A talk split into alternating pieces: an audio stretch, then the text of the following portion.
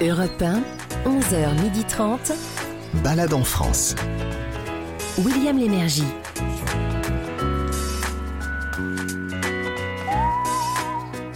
Bonjour à tous, mesdames, messieurs, soyez les bienvenus à Balade en France. C'est dimanche et sur Europe 1 à cette heure-ci, on ne vous propose pas moins de 7 balades différentes dans 7 lieux remarquables répartis sur l'ensemble du pays qui sont des lieux loin des itinéraires touristiques euh, classiques. Alors voici le sommaire, très rapide, enfin j'espère. Euh, un site insolite pour commencer, c'est en Bretagne, c'est à Ploermel. Et c'est un site imaginé par des étudiants en architecture, plein de talent. On y va et on dort. Euh, après cela, un site du savoir-faire direction Le Gard pour participer à un atelier de mosaïque tel que les Romains le, pratiquaient mais il y a très très longtemps quand ils passaient par là. Ensuite, une balade du patrimoine à faire dans le Val-de-Marne, dans l'un des plus vieux musées de France, celui de l'école nationale euh, vétérinaire euh, d'Alfort. Ensuite, une balade culinaire régionale avec le chef Fabrice Bignot.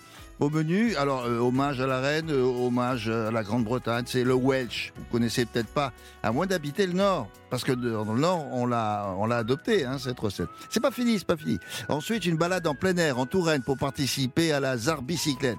Zarbi, euh, jeu de mots irrésistible. Alors, il faut y aller, mais avec un objet roulant, le, le plus bizarre possible, quoi. Zarbi, bizarre, comme son nom l'indique. Euh, c'est drôle et, et néanmoins sportif. Vous entendrez également Chantal Goya. Comment ça va, Chantal? Eh ben, ça va pas mal. Elle va faire une tournée et figurez-vous qu'elle fait un album.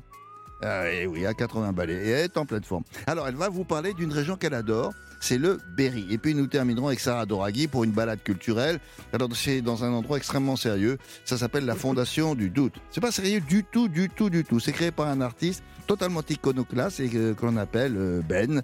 Et maintenant, on entre dans le vif du sujet.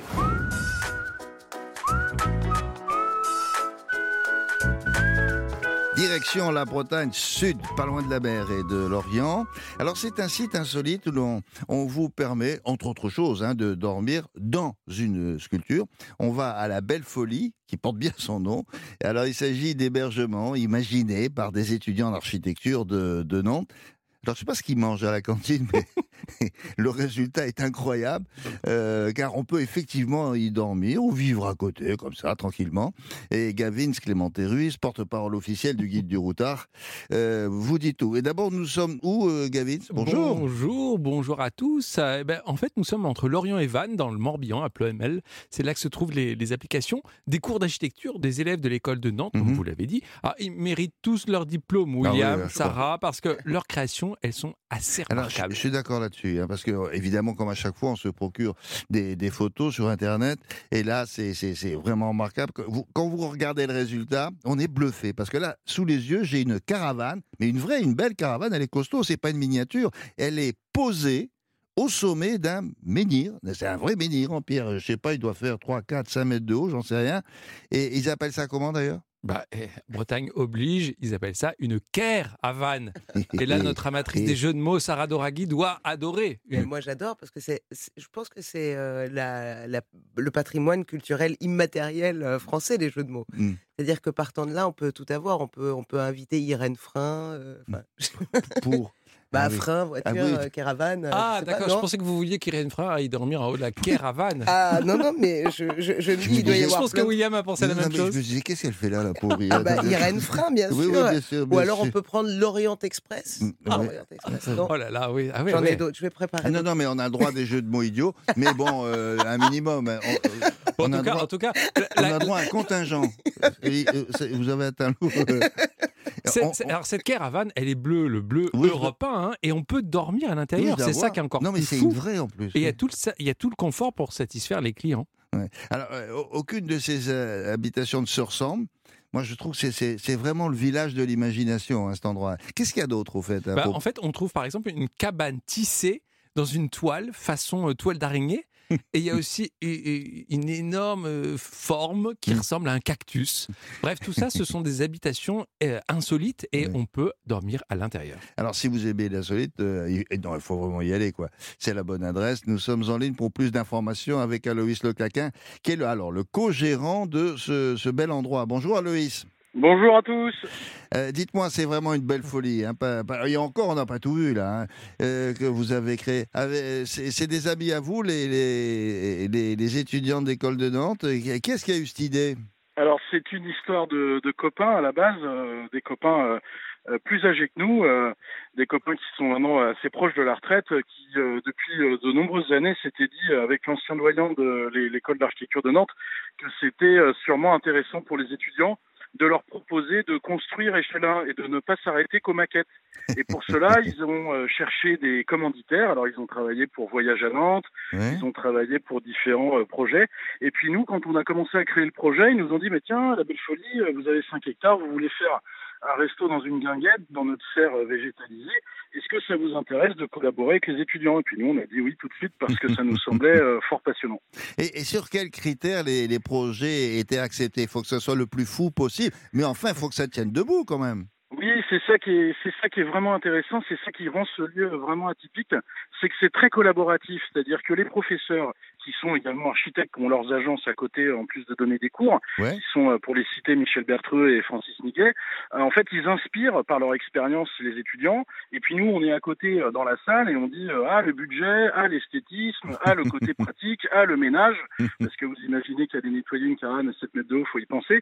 Donc nous on arrive avec comme ça évidemment des des exigences de budget, euh, un Ouais. feeling esthétique euh, et puis une sensibilité écologique. On essaye de valoriser des matériaux euh, Ouais, la, la caravane, elle, me plaît beaucoup. Mais le, on, y dort vraiment ou c'est une blague?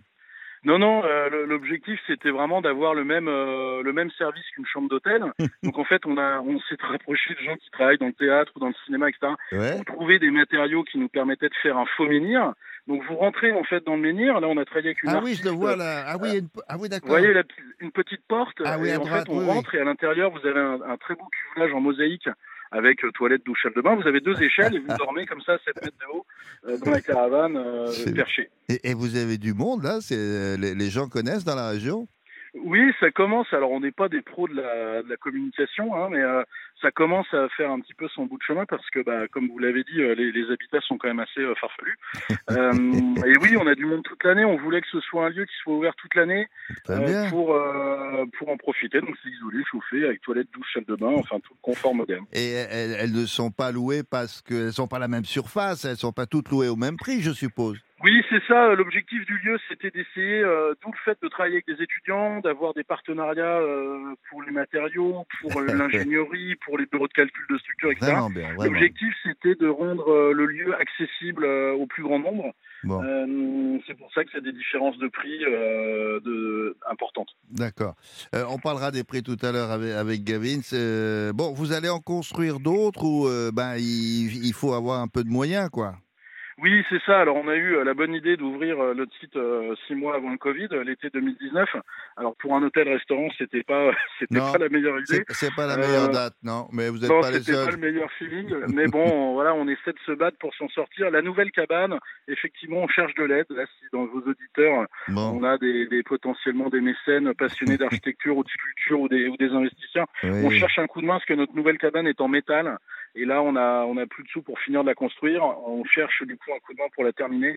Elle est vraiment superbe et, et donc euh, voilà. Et c'est quoi la nouvelle sont- cabane? Allez, dites-nous. alors la cabane, c'est, on l'appelle la cabane bambou. Il faut que vous imaginiez euh, deux cylindres euh, horizontaux Oui, qui, qui ressemblent un peu à une forme de diabolo. Ils font euh, plus de 4 mètres de diamètre. Ils sont posés l'un sur l'autre. oui. Et on va dormir comme ça à presque euh, 8 mètres de haut, avec des grandes vitres rondes de 4 mètres de diamètre. Ça devrait être assez joli. C'est la plus, c'est sûrement une des plus extraordinaires sur lesquelles on a travaillé pour l'instant.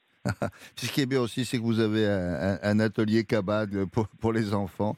Euh, bah, c'est bien, ça me plaît beaucoup. Euh, J'espère que parmi nos, auditeurs qui habitent la, région, bah, ils pourront vous donner un, un coup de main. Ça s'appelle la Belle euh, Folie. Et Gavis, vous nous rappelez où ça se passe. Et bravo à tous ces étudiants, Loïs, hein, de, de l'école Mer- Merci d'architecture. beaucoup, c'est sympa. Au revoir. Merci beaucoup, à bientôt, au revoir. Au revoir. C'est ouvert toute l'année euh, à Ploemel, c'est ça? Exactement, toute l'année Ploemel. Et les prix, c'est très variant et très varié. Euh, les prix, ça commence à partir de 10 euros. hein, si vous voulez dormir juste dans un hamac. Alors, Oui, euh, mais ça, peut-être pas oui. maintenant, euh, en- euh, au, au- au beau jour peut-être. Ah, sinon, pour une tente, c'est 30 euros pour deux personnes avec sommier et Moi, ce matelas. qui m'intéresse, c'est la caravane. Ah, et ben alors là, c'est la catégorie premium, hein, tout de suite, Ouais. euh, mon cher William. Euh, là, c'est à partir de 90 euros. pour- Ouais, c'est deux personnes. Ouais, pour Et deux personnes, c'est vraiment une- très correct. Une vraie chambre d'hôtel, quoi. Tout dépend de la, per- de la, par- de la période de l'année, etc. Mais vraiment, il y en a pour tous les prix et vraiment tous les goûts si vous avez envie de, de- de- de dormir dans un hébergement très, très, très euh, il a failli dire tout dépend de la personne. Oui, exactement. mais vous y Parce allez. que j'ai entendu tout le Non, de la mais personne. Vous, allez avec qui vous voulez. Ça, nous- ça, nous, ça nous Vous croyez qu'il y a une différence de prix? Non. Bah, je sais Il y a pas. des gens, c'est 45. oui, oui, oui, oui. Ah, aussi, euh, Gavitz, euh, Sarah adore les huîtres. Oui. Euh, donc, on est dans, dans le coin. Il y a Ah ce bah. qu'il faut là-bas ou pas? Bah, bien entendu. Il faut aller goûter les huîtres de l'Istrec. C'est tenu par Tiffaine et Jean-Noël Yvon. Hmm. Alors, c'est que des huîtres élevées en mer. C'est à Locoal Mandon, à 15 minutes de la belle folie. Donc, on peut faire un, un combiné entre une nuit complètement Ré- magique. et- Rectification, dites donc tout à l'heure, il me semble que j'ai dit Plohermel. C'est pas Plohermel, Ah, hein, non. non, Plo- William, c'est Ploemel. Plohermel. Parce que, pas se tromper.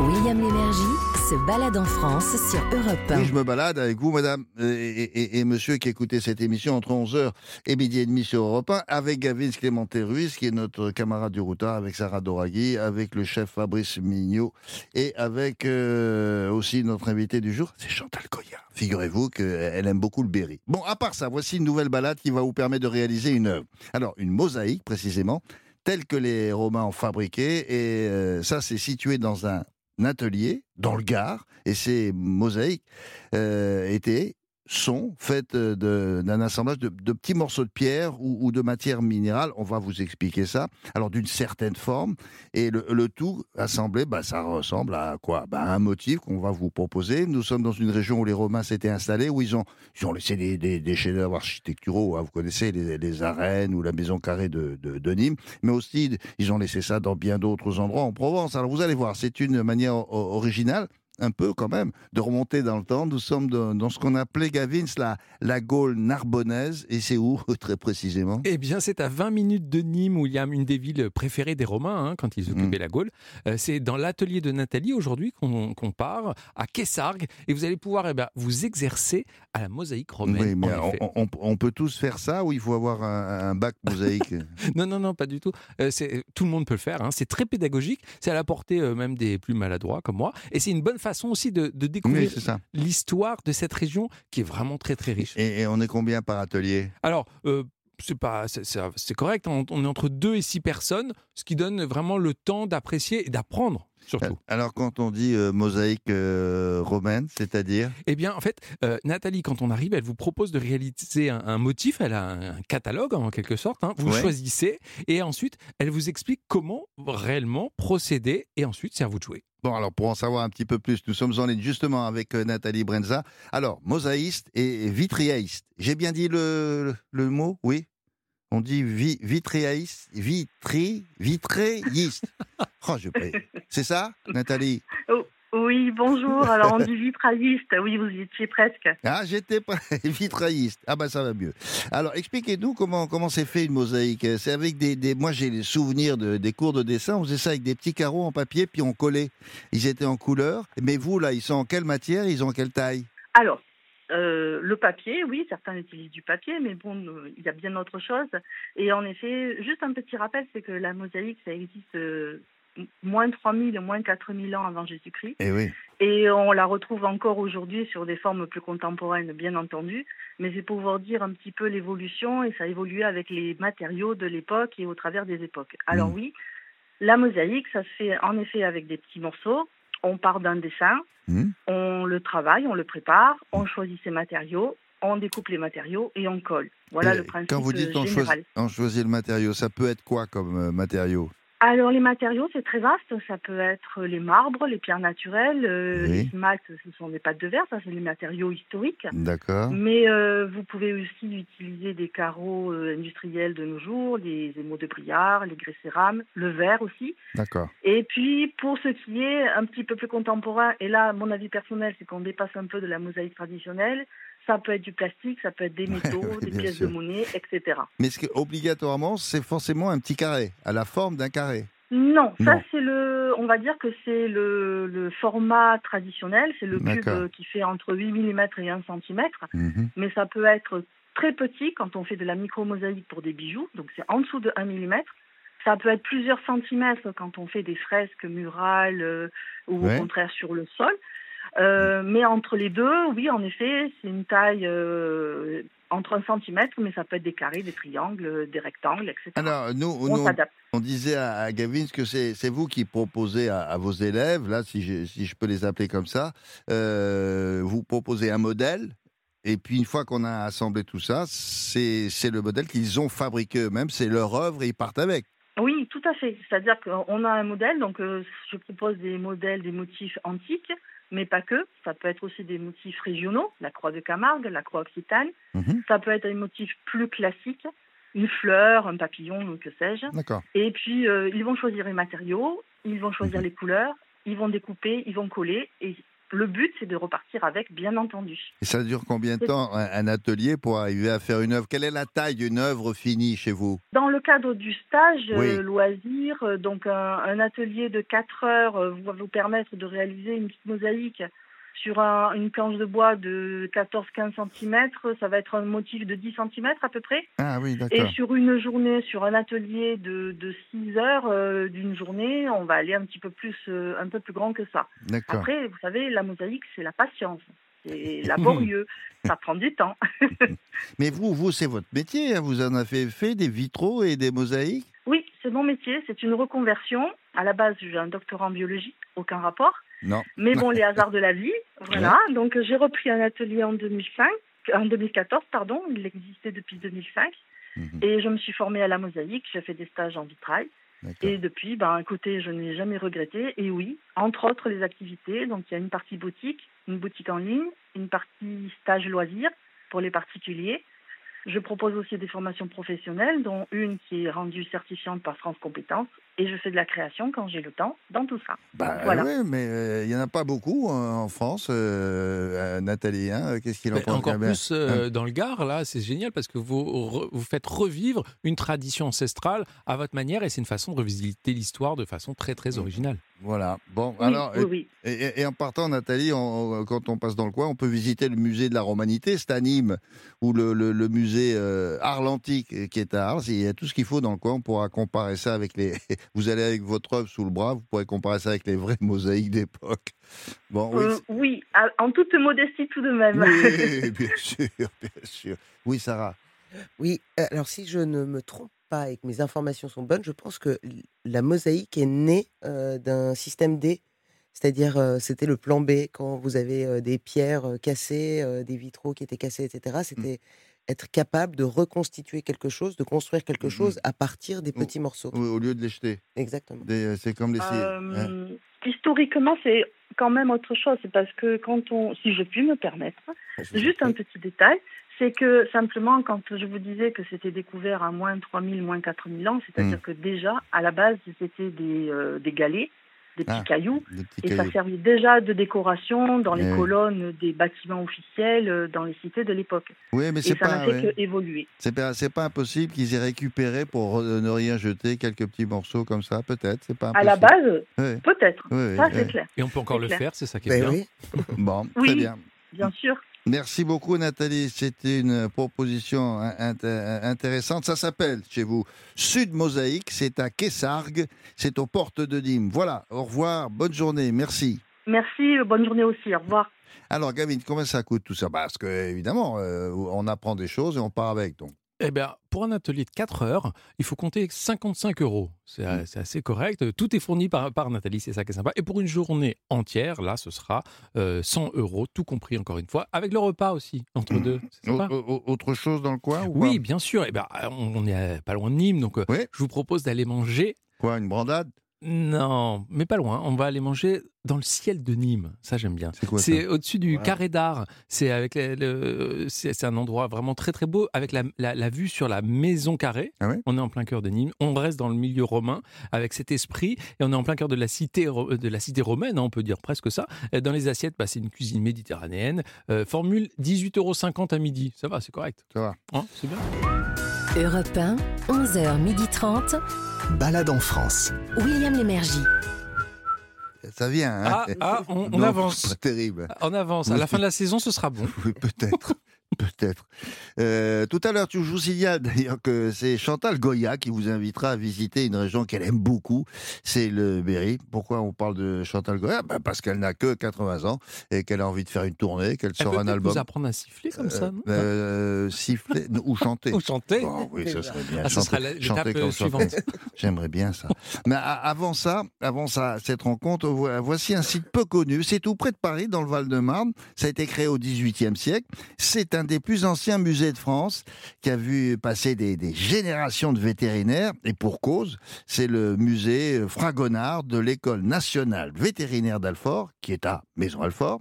Alors, c'est un musée créé par la volonté d'un seul homme. C'est Claude Bourgelat, avocat, écuyer du roi, s'il vous plaît, sous le, le règne de Louis XV. Et puis, c'est lui qui a fondé ces écoles euh, vétérinaires en France. Il considérait que. Pourquoi il fait ça? Parce qu'il considérait qu'on n'apprend jamais aussi bien que, lorsqu'on est au, contact de la nature et des animaux. Il n'a pas complètement tort. Alors, lorsqu'il fonde l'école, Claude Bourgelat, il fait venir des, enseignants, parmi lesquels Honoré Fragonard. Vous me dites, tiens, Fragonard, ça me dit quelque chose. Bah oui, vous avez raison. C'est un, cousin du célèbre peintre. Il va créer avec lui non seulement l'établissement d'enseignement, mais aussi le, le musée qui porte aujourd'hui euh, son nom, le musée Fragonard. Donc, alors, euh, dans ce musée sont exposés des, des animaux naturalisés, des squelettes d'animaux et puis toutes sortes de curiosités comme on en voit rarement.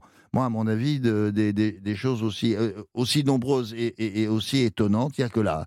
Alors, il est tellement riche, ce musée, qu'on a l'impression, paraît-il, d'en visiter plusieurs à la fois. On va en savoir plus avec vous, Gavin. Si on commence par rappeler où ça se situe, Maison Alfort, c'est pas loin de Paris. Non, c'est pas très loin. C'est alors j'ai regardé. euh, on est aux portes de Paris. euh, c'est à 18 km porte à porte de la Tour Eiffel. Si vous venez euh, au cœur de, de la ville, c'est Mm. accessible en métro. Et c'est là que se trouve en effet euh, l'école nationale vétérinaire au bord de la Marne. Il faut préciser que ce site est impressionnant parce que c'est quoi? C'est 12 hectares au total, dis Eh ouais, donc. Ils ont de la place pour s'ébattre. Eh ouais, c'est ça, en fait, c'est vraiment une ville dans la ville. Hein. C'est là qu'on forme les futurs vétérinaires. Et dans le musée, qui est à l'intérieur de, l'école, on y voit des animaux naturalisés, entre autres. Certains ont été disséqués, euh, d'autres euh, conservés dans un esprit euh, de collection. Et, ça sert à l'enseignement des élèves vétérinaires qui sont là, et plus gé- généralement à l'étude aussi de la faune. C'est ça qui est intéressant. Il y a des choses très très très curieuses. Je vais de- demander des explications dans un instant. Parce que parfois, on se dirait, tiens, on dirait ce qu'on appelle les cabinets de curiosité, vous savez. Sauf que là, tous les animaux qui sont précédés ont été vivants à un moment donné. Exactement. On vient ici pour euh, notamment aussi euh, la collection décorchée. C'est assez. euh, Ouais. Allez-y, euh, peut-être pas avec des enfants tout de suite, tout de suite. hein. Faites attention. On va voir, on va demander. Ça appartenait à Il y a votre animal de compagnie. Fais gaffe, sinon tu vas voir comment tu vas finir. Euh, ça- tout ça, ça appartenait à Honoré Fragonard lui-même. Et vraiment, vraiment, c'est un musée très, très impressionnant. Alors nous sommes en ligne justement pour avoir plus de précision avec le professeur Christophe de, de Gers qui est directeur de cette école nationale vétérinaire d'Alfort et puis conservateur en plus du, du musée Fragonard. Bonjour monsieur le directeur. Bonjour. Est-ce que, comme le disait Gavin là, il y a un instant, euh, voir des animaux comme ça qui ont, qui ont servi à la dissection, est-ce qu'on pourrait se dire, bon, allez, euh, âme sensible, euh, s'abstenir ou pas tant que ça? Non, en réalité, euh, ces décors qui ont été conservés, alors d'abord, ils sont morts euh, il y a maintenant 250 ans. Hmm. Globalement, les visiteurs qui, qui visitent voient ça comme des objets de curiosité Ouais. et ils sont pas tellement impressionnés. Alors, il y a des corps humains hein, quand même, beaucoup de Ah corps oui, humains. oui, j'ai vu ça aussi. Moi, je croyais qu'avec des animaux, mais pas du tout. Il y a aussi Non, des non. corps humains on a- et on voit tous les, tout ce qui constitue un, un corps humain. C'est très, très impressionnant. Moi, j'avais rarement vu ça. hein. Je ne savais même pas que ça existait. Formidable. Mais, mais pourquoi un tel musée a été créé là? C'était quoi le but de, de, de, de- celui qui l'a qui l'a créé? Des- les, les travaux pratiques des élèves? Oui, c'est un problème technique. Hein, c'est qu'au XVIIIe siècle, les livres coûtaient une fortune et que les, les jeunes euh, étaient, étaient pas riches et l'institution non plus. Et donc, euh, plutôt que d'avoir des livres d'anatomie ou des livres de pathologie, ils préparaient des pièces. Hmm? C'est-à-dire, ils préparaient des cadavres qu'ils momifiaient, ils les desséchaient, comme ça on pouvait lire l'anatomie, apprendre l'anatomie en permanence, aussi bien pour les animaux, enfin sur les animaux que sur les humains. D'accord. Euh, un mot sur le Honoré Fragonard. C'était un homme, euh, dit-on, extrêmement adroit. C'était, que, si j'ose dire, une fine lame. Je parle, je parle du scalpel. Hein. Voilà, c'est ça. Ah ben c'était, oui, oui, c'était quelqu'un qui était, euh, alors, qui a- très peu écrit, euh, qui était quelqu'un de très modeste, mais qui était un chirurgien de formation et qui Ah. était reconnu à la fin du XVIIIe siècle comme un des meilleurs préparateurs d'anatomie euh, du siècle. Ah, d'accord. Du siècle, dis donc. Mais Mhm. c'est c'est vrai qu'il n'a pas laissé de, de traces écrites de, de ses travaux. Il était tellement modeste qu'il ne voulait pas qu'on en parle. On sait pourquoi? Alors oui, c'était quelqu'un de modeste. Et probablement qu'il écrivait difficilement. hein. On a sa signature, on a un peu son écriture tremblotante, mais euh, non, il n'a pas laissé de traces, à la différence de son patron, qui était le directeur de l'école, qui était le créateur, Claude Bourgelat. Voilà. Qu'est-ce que c'est que la, la section théralogie? Ça veut dire quoi? Ah, tératologie. En fait, la section Tératologie. Voilà, c'est des monstres, pour dire les choses, c'est-à-dire des, des monstres, hein, ça vient de monstrare, montrer sur les, dans les foires, c'est-à-dire des déviations euh, de la normalité. Alors, ça Mais pour les être, euh, animaux ou les êtres humains? Les deux? Ah, les deux, les deux. Donc, on a une sirène, une sirène humaine, on a, c'est-à-dire un enfant qui a les deux membres inférieurs soudés. Elle a une queue de poisson? Oui, c'est ça. c'est- Oh. Si, vous, si vous soudez les deux membres inférieurs ensemble, Oui. et euh, il y a les deux pieds qui Ah. divergent, ça fait comme une queue de poisson. Enfin, euh, ce qu'il faut savoir, c'est que la mythologie n'a fait que reprendre ce qui existe dans la, dans la nature euh, réellement. Donc on a des cyclopes, une grosse collection de cyclopes, des collections de, de monstres à deux têtes, des monstres à, Non, mais à- c'est à c'est des plusieurs monstres. corps. Autrement dit, s'ils ont été disséqués, ce sont des monstres qui ont existé Tout à fait réel, ouais, tout à fait réel. C'est des, c'est des malformations, voilà. Aujourd'hui, on appelle ça malformation. À l'époque, on leur donnait des noms bizarres. Ah oui, ben alors, du coup, ben, c'est ce qu'on, euh, c'est le, le film Freaks, c'est-à-dire on, on les montrait dans les foires. Euh, c'est des- ça, de- d'où le terme de monstre, monstrare, du latin, euh, voilà, montrer. Ah, d'accord. Euh, il paraît que les créateurs de l'école avaient souhaité que des, des- des animaux vivent dans le, le parc pour mieux les observer dans, dans leur milieu naturel. Est-ce que c'est toujours le cas, ça? Alors plus à Maison Alfort parce que c'est un peu dense hein, du point de vue de la de la ouais, de, de l'urbanisme. hein. Euh, on a un centre en Normandie où c'est plus le cas, où on a des chevaux, euh, des populations de chevaux. Euh, plus à Maison Alfort. En réalité, ils les regardaient pas dans le milieu naturel, c'est Ah. ce qu'on appelait de l'acclimatation, qui était un grand sujet du XVIIIe et du XIXe siècle. On va terminer avec ce qui est peut-être la pièce maîtresse. Je vois une photo d'une d'une des pièces à propos d'écorché. C'est un, c'est un cavalier sur son cheval. Mais ce qui est tout à fait étonnant, c'est que ils sont naturalisés l'un et l'autre. C'est ça? Oui, l'idée c'était de comparer Oui. en réalité les muscles de l'homme et du cheval. C'est une question quasiment euh, théologique. Oui. Euh, c'était d'essayer de montrer que l'homme et le cheval, même s'ils sont très différents, sont faits du même bois, ont la même structure, ce qui était révolutionnaire à l'époque. Voilà, Ça, ça date du de 18e, 19e, ça? Ça a été fait entre. Elle a été commencée en 1765 cette pièce. Ah ouais, 18e. Ça, c'est tout à fait étonnant. Bon, voilà. En- en- entre autres, hein, bien sûr. Et puis les monstres dont vous avez parlé, puis et toutes ces belles choses euh, que, que l'on ne connaît pas, évidemment. Merci beaucoup, Christophe de Gers. Vous êtes le directeur de l'École nationale vétérinaire d'Alfort, conservateur du, du musée dans le Val-de-Marne, tout près de Paris. Merci pour la visite. Bonne journée à vous. Merci. Au revoir. Alors, Gavin, c'est ouvert euh, toute l'année, bien sûr. C'est ouvert toute l'année. Euh, à noter qu'à l'occasion des Journées du patrimoine, hein, c'est ce week-end, le musée est en accès libre. Donc c'est gratuit. Profitez-en pour aller voir euh, ces écorchés de Fragonard, entre autres. Sinon, c'est ouvert les mercredis, jeudis, samedis et dimanches, de 14h à 18h.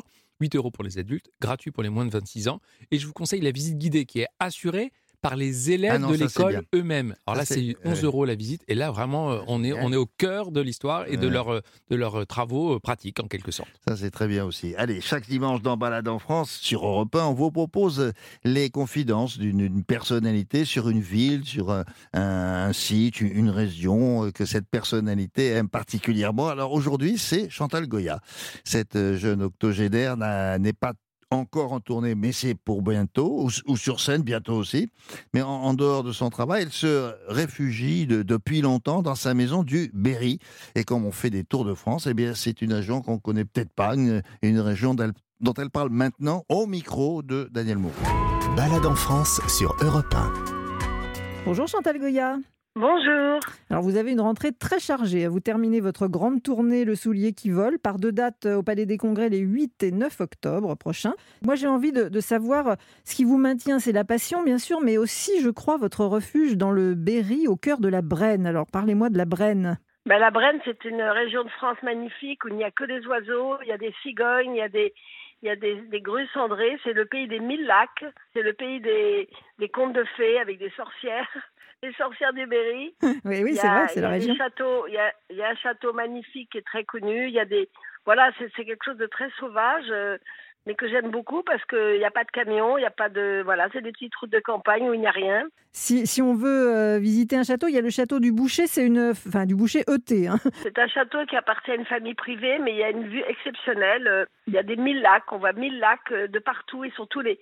Maintenant, au mois d'octobre, il va y avoir euh, tous les oiseaux qui arrivent. Et avant de repartir pour l'hiver, toutes les cigognes, du reste, euh, ben voilà, c'est ça a inspiré Jean-Jacques pour faire un très joli film musical et en train d'y écrire. Du- Au château du Boucher, il se passe des choses étranges. Ah, Voilà. ça l'inspire. Parmi ces, ces mille euh, étangs, ces- il y a l'étang de Belle-Bouche. Moi, j'ai adoré ce nom. oui, de belles bouches, exactement. C'est où? Et je crois qu'il y a, un- il y a un bon. Ben, c'est pas loin, il faut prendre la, faut aller vers Châtillon-sur-Indre et puis ensuite on a le château de Belle-Bouche. C'est un plan d'eau où l'été il y a beaucoup de monde parce qu'on peut se baigner, on peut faire du paddle, il y a plein de choses. Puis il y a la maison du parc du château du Boucher où il y a tous les tous les plus beaux. euh, il y a des, il y a un film sur les sur tout ce qui se passe dans la Brenne. Il y a aussi des des, des tortues, il y a des choses incroyables là-bas et ils ont fait un film magnifique sur les oiseaux, sur les grues, sur les aigles, il y a beaucoup de buses. C'est- Il y a des prairies, il y a des landes, il y a des étendues d'eau. C'est vraiment très varié, en fait, comme paysage, quand on s'y Oui, promène. ce sont des étendues. Jean-Jacques que c'est la Camargue du centre de la France. Ah, c'est euh, c'est plein de routes et plein de lacs qui sont cachés derrière des, des voilà, il y a des buttes et puis on- quand on monte sur la butte, on voit des lacs énormes avec plein d'oiseaux. C'est surtout les oiseaux qui sont magnifiques ici.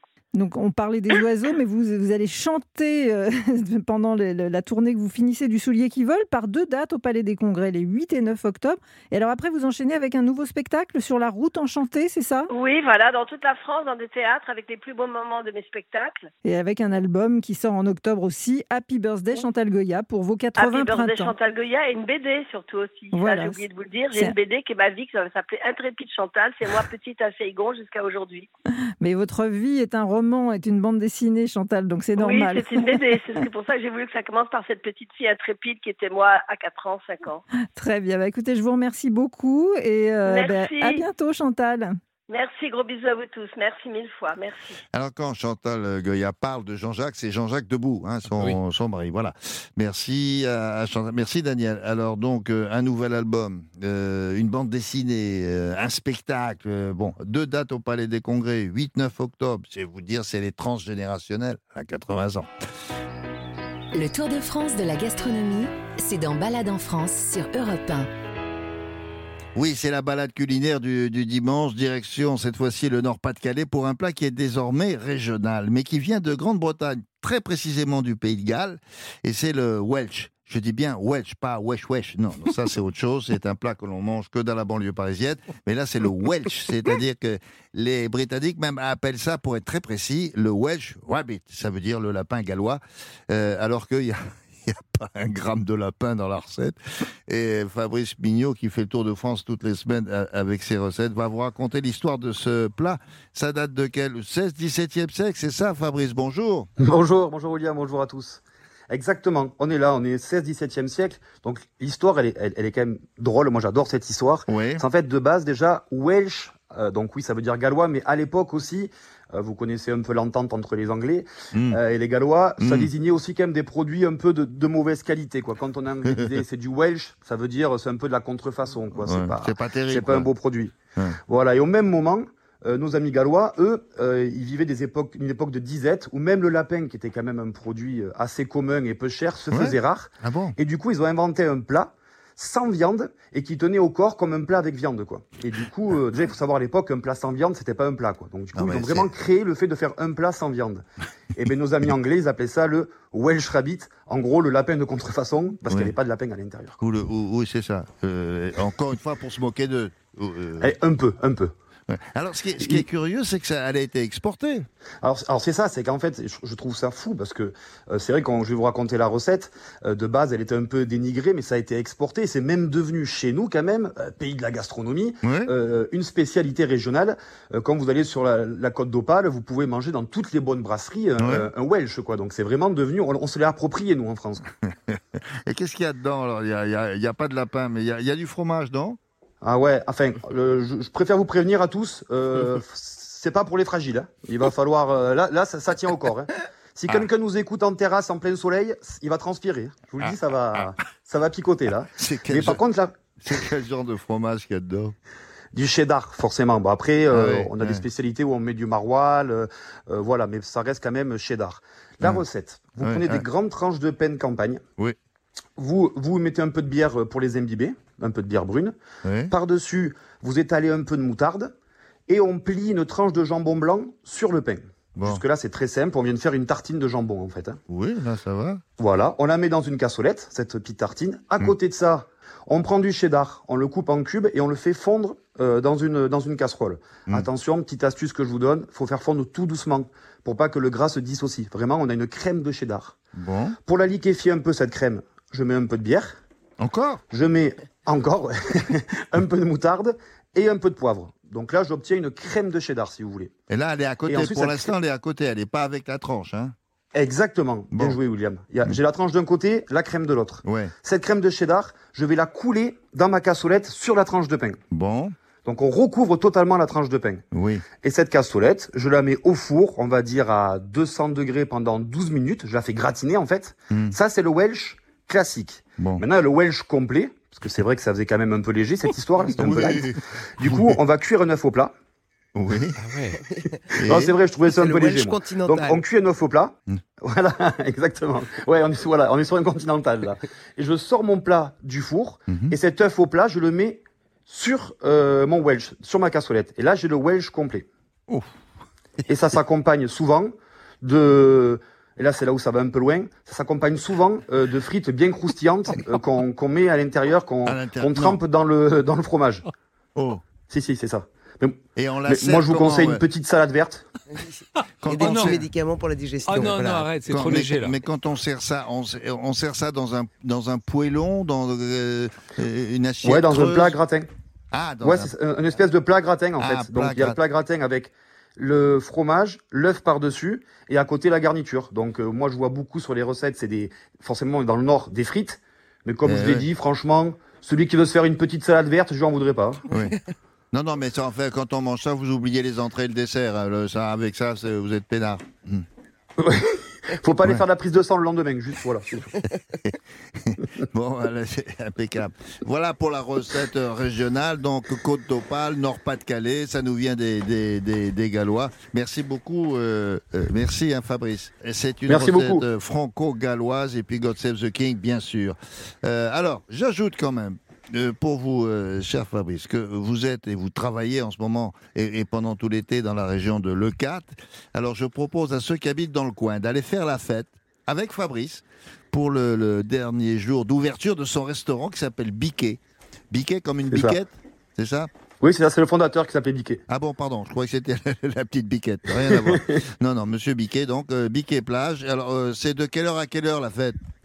Alors là, attention, comme on dit chez moi, ça va grêler. hein. C'est-à-dire que le closing, c'est vraiment la fête. C'est-à-dire que là, ça va commencer à midi. Le Petit closing, groupe de musique, DJ. ferme. Ça s'appelle le close. Oui, voilà, oui, oui, Et, exa- oui, exactement. ouais, Petit groupe, DJ, on fait quelques petites grillades et ça dure jusqu'à 21h et on fait la fête toute la journée avec des musiciens euh, et on fête la fin et le, et le début du démontage du restaurant.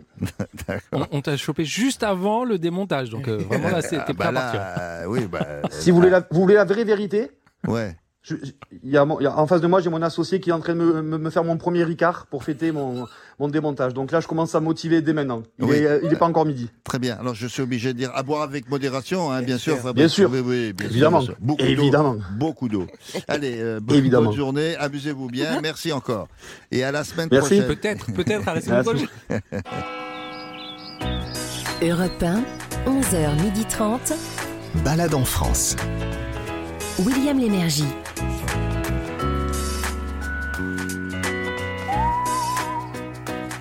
Continuons ces balades, je dis bien ces balades en France. Figurez-vous qu'il y en a sept par émission, ça comme ça. hein. Et pour la suite, je vous propose un site de plein air pour euh, à la fois vous divertir et, faire un, peu de sport. Juste après, euh, une balade culturelle dans, un drôle d'endroit ou un endroit drôle, je ne sais pas, qui s'appelle la Fondation du Doute. Euh, alors oui, il y a des œuvres d'art et puis il y en a qui n'en sont pas du tout, avec des gens qui ne se prêtent pas au sérieux, puisque c'est l'artiste Ben que vous connaissez peut-être, on vous rappellera de qui il s'agit, qui en est le fondateur. Alors, d'abord, je vous présente la Zarbicyclette. on, on dit la, la zarbicyclette. Comme on- comme- non, non, mais comme on dit le, le- le rallye de Monte-Carlo. Ah, c'est ça. Voilà. Sauf que là, euh, dans la zarbicyclette, ça fait moins de bruit et tout le monde peut y participer à condition, à condition de posséder un orni. Un orni en majuscule, O-R-N-I, c'est- c'est-à-dire, c'est un objet roulant non identifié, ou même s'il est identifié, on s'en fout, euh, c'est bien qu'il roule. Alors, Zarbi comme bizarre, bien sûr, à l'envers, c'est vous dire que les organisateurs ne se prennent pas, eux non plus, au sérieux. Eh ben, ça nous arrange.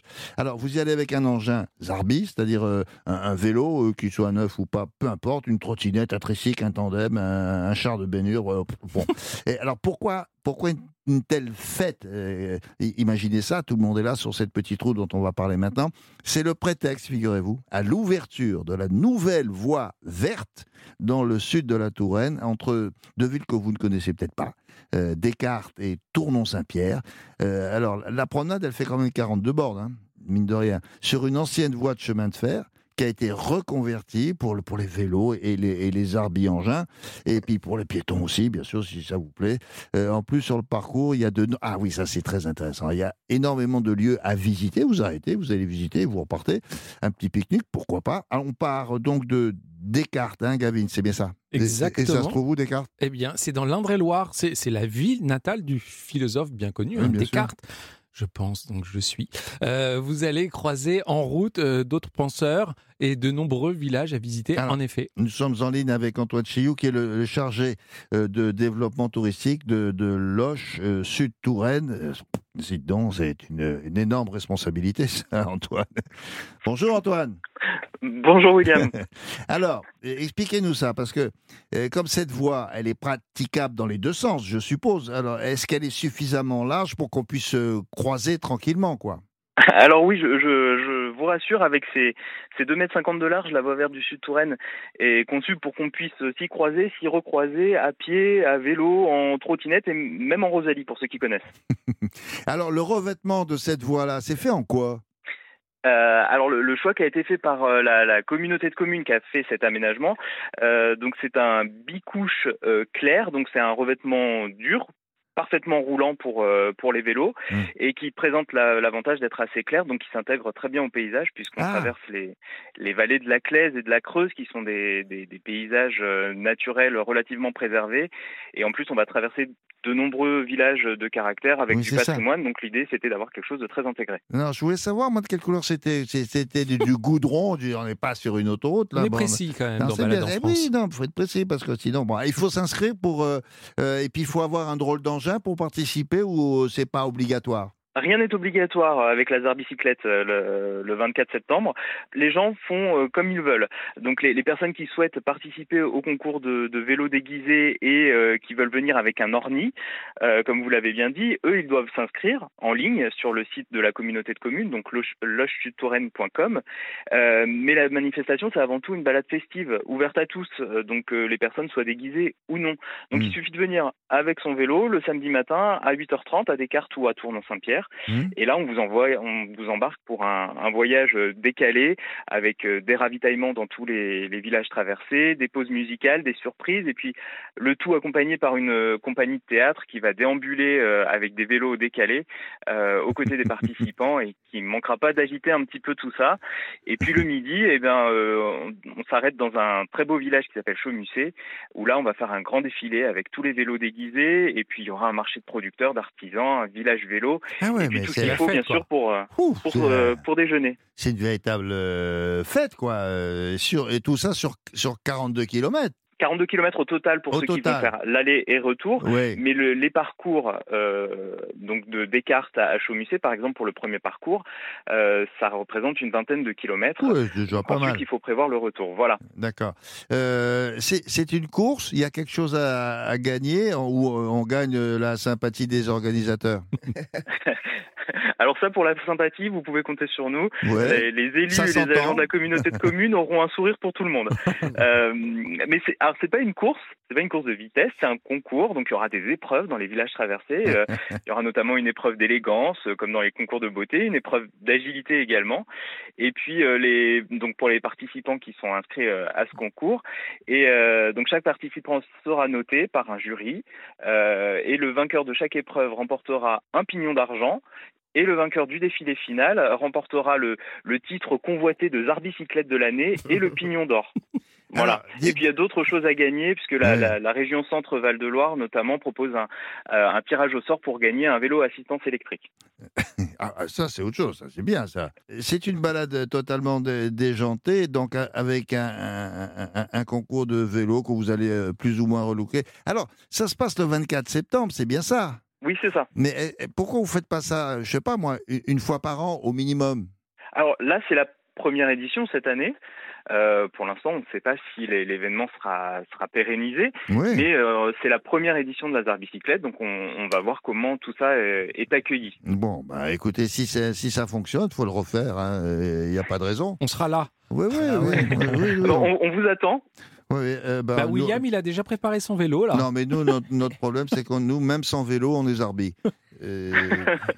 Ouais, Tant mieux, ouais. vous fondrez dans le décor. Ouais, ouais, on ne pourra pas nous Il y repérer. a Sarah qui veut, qui veut parler de Oui. sa et bicyclette. C'est à côté de Chanceau, c'est à côté de Chanceau-Pré-Loche. Euh, vous savez, c'est là où il y a la forêt des livres, le Woodstock de la littérature, euh, porté par Gonzague Voilà. Saint-Brice pendant des Ah années. oui, euh, ah bon, d'accord. Et euh, toujours, d'ailleurs, qui existe toujours, c'est le dernier dimanche du mois d'août à Mm. Chanceau-Pré-Loche, Mm. porté par Marie-Claude Mayette et la famille Saint-Brice qui soutient toujours. Oui, c'était en effet à une quarantaine de kilomètres à peu près de, de Chanceau-Pré-Loche. Et en plus, Chanceau-Pré-Loche est relié à cette voie verte par, un, par une liaison vélo entièrement balisée. Donc, euh, euh, si vous venez à Chanceau, vous pouvez euh, prendre votre vélo et descendre jusqu'à Descartes euh, en suivant cet itinéraire. C'est qu'il y a plein de choses à visiter. C'est ça qui est tout à fait intéressant. Merci beaucoup, Antoine. Et ben, je vous souhaite bonne chance pour cette manifestation qui aura lieu, je le rappelle, le 24 septembre dans l'Indre et des Lo- et Loire euh, sur euh, 20 au minimum ou 40 km si vous le souhaitez. Bonne chance à vous. Euh, monsieur, beaucoup. Ga- monsieur Gavins, alors, euh, c'est gratuit, mais il Bah faut oui. quand même s'inscrire. C'est gratuit. L'inscription n'est nécessaire que pour les participants au concours de vélo déguisé. On mettra toutes les informations sur europe1.fr. Mais l'événement est ouvert à tous, hein, déguisé ou non. Il suffit de se rendre au départ de l'un des deux euh, départs du parcours avec son vélo ou autre objet roulant non Vous identifié. pouvez même euh, y aller un, un tout petit peu avant et euh, vous dormez sur place, non? Carrément, carrément. Et là, je vous propose de dormir dans un hébergement tout aussi étrange, tout aussi zarbi, si je veux poursuivre la métaphore. C'est à, c'est- c'est à côté, c'est le domaine de la Roche-Belin. C'est à 3 km de Descartes. Alors là, c'est des hébergements insolites, euh, comme on en a vu tout à l'heure en euh, en Bretagne. Euh, c'est- des objets, des, hébergements euh, avec des cabanes, des roulottes. Il y a même une maison de hobbit. Vous savez, creuser dans, dans, le, dans la terre et vous rentrez, c'est complètement fou. Euh, Vous allez voir, ça, c'est, on se croirait dans Le Seigneur des Anneaux. Je ne sais pas si vous avez aimé ce film ou ce livre. Euh, 80 à partir de 83 euros la nuit. C'est drôle quand il dit euh, Zarbi avec euh, ce- cette pointe d'accent Sciences Po. euh, Oui, ouais. Euh, c'est non, Zarbi. euh, C'est Zarbi, mon non, cher. euh, de- oui, c'est ça. Alors que William dit Zarbi. Euh, Zarbi. c'est Zarbi. C'est tout aussi étrange. La culture, toutes les cultures, sont dans Balade en France sur Europe 1. Oui, et puis le dimanche, à cette heure-ci sur Europe 1, c'est toutes sortes de cultures. Une vraie balade, c'est sûr. Direction le Loir-et-Cher, avec Sarah Doraghi, pour visiter la Fondation du Doute. Ça fait très sérieux, mais ça ne l'est pas, enfin j'espère. J'ai noté à propos du doute, hein, Sarah, je vous signale, euh, Anatole France, c'est chic ça aussi. Doutons même du doute, il disait. Ah, pas mal ça. Il y en a un autre, euh, Voltaire, c'est pas n'importe qui non plus. Il disait douter de tout, c'est pénible, mais c'est quand même moins ridicule que la certitude. il a pas mal, ça. Alors maintenant, une définition de la fondation du doute, je sais pas. En tout cas, c'est des gens, on est bien d'accord, qui ne se prennent pas très au sérieux. De quoi s'agit-il? C'est un centre d'art, c'est un musée, c'est quoi? Alors c'est tout ça à la fois d'abord, et puis c'est certainement pas des gens qui se prennent au sérieux, c'est Mm. exactement le contraire en fait. Mm. Ce sont quand même des artistes qui sont représentés euh, dans, dans cette fondation, Mm. et fait d'ailleurs euh, porté par l'artiste Ben. Ce sont quand même un groupe d'artistes Mm. qui sont complètement hors de, de- du cadre. Hors cadre. Quand vous dites des artistes, ce sont des peintres, des, des peintres, sculpteurs, des, sculpteurs, euh, des, des vidéastes, euh, des performeurs, des poètes, euh, des gens qui, comment dire, peuvent euh, tirer la langue euh, à, à l'art et au concept et à la définition de l'art classique. Et, et ce sont des créations qui sont dans ce musée, mais euh, elles sont contemporaines ou elles datent d'il y a longtemps et elles, elles restent là? Non On va appeler contemporaine à partir du moment où on part, euh, allez, des années 50-60, Ah, euh, on ah. est dans un monde contemporain. Hmm. Donc voilà, c'est quand même Ben. Alors, Je Ben, signale faut- que c'est avec euh, Klein, avec Duchamp, ça fait partie de ces artistes-là Ah, euh, qui sont euh, à Nice et qui se disent qu'est-ce qu'on va faire? Il faut que chacun ait sa création. Donc Duchamp existe déjà, Klein existe déjà, et puis il a son bleu. Et, et Ben passe son temps à faire des bananes, et puis Klein un peu gentiment le regarde en disant mais tu vas pas faire ta vie à faire des bananes. Écoute, c'est pas possible. Trouve autre chose, trouve autre chose. Oui. Et d'ailleurs, Ben était arrivé à une exposition où Duchamp était exposé, Klein était exposé, et, et lui, il se disait, mais qu'est-ce que moi je peux faire? Et entre deux tableaux, il marque, moi aussi j'existe. et ça, c'est devenu son œuvre, et il a fini par comprendre aussi, et ça, grâce à son amitié avec Duchamp, que finalement, euh, l'art, c'est quoi? C'est la signature. Donc Ben se mettait parfois à l'extérieur des galeries d'autres peintres, et il signait les peintures Oui, et mais l'œuvre il des écrivait, c'est ça, c'est ses slogans. On voit, on voit écrit ça sur des murs, euh, en, noir sur blanc, c'est ça? Alors, fond noir, euh, écriture blanche, Mm. euh, pas que, mais c'est quand même l'essentiel du travail de Ben. Donc, rien n'existe pas, j'aime aimer, j'ai trop d'idées, c'est, voilà, je suis grave. En fait, tout ce que Ben peut écrire, Non, mais des a- mots très simples, parfois un mot, un verbe, sauf que ça parle à tout le monde. C'est des choses qu'on a ressenties. Oui, mais Il est toujours dans une Mais tout le monde vérité. s'est moqué au début. euh, T'écris un truc sur le mur et t'appelles ça une œuvre d'art. euh, rappelez-vous, euh, rappelez-vous euh, la- l'anecdote entre Cocteau et, et- et Picasso. Cocteau qui dit à Picasso, mais attends, le nez de travers, et la bouche là, mais Mm. moi aussi je peux le faire. euh, Tu vois, tout le monde peut le faire. Et il commence à lui dessiner. Il dit oui, la différence entre toi et moi, c'est que moi je l'ai fait avant. C'est ça en fait la vraie Ouais. différence. Donc Oui, évidemment, on peut Mais écrire. sûr. personne n'a refait ce que les slogans de, de Ben quand il les écrit un peu partout. Personne n'a refait ça. Mais ça se vend quand même? Non, mais non seulement ça se vend, et puis vous le savez aussi, c'est qu'il y a énormément de, euh, de, de ces, de ces mots-là, de ces messages-là, qui sont sur des agendas, qui sont sur des mugs, qui sont sur des objets. Les, les gamins adorent, les adultes aussi. Euh, Mhm. euh, dès que vous allez arriver d'ailleurs chez des gens très importants, euh, vous avez toujours dans un coin un petit tableau de Ben, et ils sont là, ah oui, ça, oui. Oui, c'est Ben, j'aime beaucoup. Voilà. Et, sur la façade de la fondation, Ah. cette façade est une œuvre d'art. C'est une œuvre d'art et ça c'est la force de Ben aussi, c'est de faire du hors cadre tout le temps. C'est-à-dire une œuvre de Ben n'est pas forcément dans un carré ou un rectangle. Mm. Euh, là, l'œuvre de Ben, par exemple la Fondation du Doute, entre autres, c'est ce mur, le mur, mur. des mots Oui. euh, énorme. euh, c'est c'est 12 mètres de hauteur sur 30 mètres de, de- de longueur et, et c'est extraordinaire. C'est vraiment pas- l'esprit. Mais vous l'avez dit tout à l'heure, mais il faut le rappeler, il n'y a pas que des œuvres de Ben. Ah C'est aussi iconoclaste, mais il y en a partout. Ben et ses amis. Et quand je dis amis, vous imaginez amis artistes et ceux qui sont dans ce même mouvement. Alors, ce qu'on appelait. Quand Ben appartenait à un mouvement qui s'appelle le euh, Fluxus. Alors, quand on dit quoi? ça, Fluxus. Fluxus, Ah bah, qui vient de flux. Quand on dit Fluxus, euh, le mouvement Fluxus, Ben dirait non, je n'aime pas, je n'appartiens à un mouvement. Fluxus n'est pas un mouvement, c'est Mm. un état d'esprit. Et c'est cet état d'esprit de dire on peut faire un bras d'honneur et tirer la langue à tout un voilà à tout un système. On peut rigoler, on peut ne surtout pas se prendre au sérieux. Et oui, mais il pas- aborde des sujets qui sont assez sérieux. Parfois c'est un peu philosophique. Euh, oui, mais avec irrévérence. Oui, et c'est ça qui est sympathique. D'accord. Alors pour en savoir plus, nous sommes en ligne avec Alain Goulès, qui est le directeur justement de la, de la Fondation du Doute. Bonjour, monsieur le directeur. Oui, bonjour. C'est difficile de diriger une fondation qui s'appelle euh, Fondation du Doute. hein. Je sais Vous pas. en, c'est- dou- vous en doutez. Vous en Oui, doutez. je, oui, je vous crois volontiers. D'ailleurs, pourquoi vous appelez ça fondation? Vous vous la pétez Bah- un peu, monsieur le directeur non? Bah oui, enfin, c'est surtout Ben, hein, mais bon, ça en pète un peu. Mais vous savez, ça, ça- en fait, il appelait son atelier Fondation du Doute parce qu'en fait, l'atelier de l'artiste, c'est sûrement l'endroit le plus, euh, le- l'endroit où le, où le doute est au maximum, puisqu'on peut tout faire et tout défaire en même temps. Oui, c'est vrai. Euh, voilà, et donc euh, tant qu'on doute, effectivement, tout est possible. Il y a combien d'œuvres d'ailleurs dans, dans, dans, dans cet endroit? Alors, on a rassemblé euh, plus de 400 œuvres et documents. Ah, d'accord. Vous savez, Fluxus, Fluxus c'est la dernière des avant-gardes, d'une certaine manière. Alors, qu'est-ce que c'est? Oui, expliquez-moi ce que c'est le mouvement Ouais. Fluxus. Oui, bah, si vous voulez, ils ont tout inventé à peu près. Hein. C'est-à-dire, ils ont inventé l'happening, la performance, le, le, le hit art, le mail art, euh, toutes ces formes un peu singulières euh, Mm. que l'on trouve aujourd'hui dans l'art contemporain. C'est vrai qu'ils ont voilà, ils ont été euh, rassembleurs de toutes ces formes d'expression. Ce qui est assez étonnant, c'est qu'ils sont, euh, c'est que des gens très singuliers qui se sont retrouvés ensemble pour faire des choses. Oui, mais qui ne se connaissaient pas forcément. Pour adhérer au mouvement, il faut signer un document ou il faut, il faut faire quelque chose.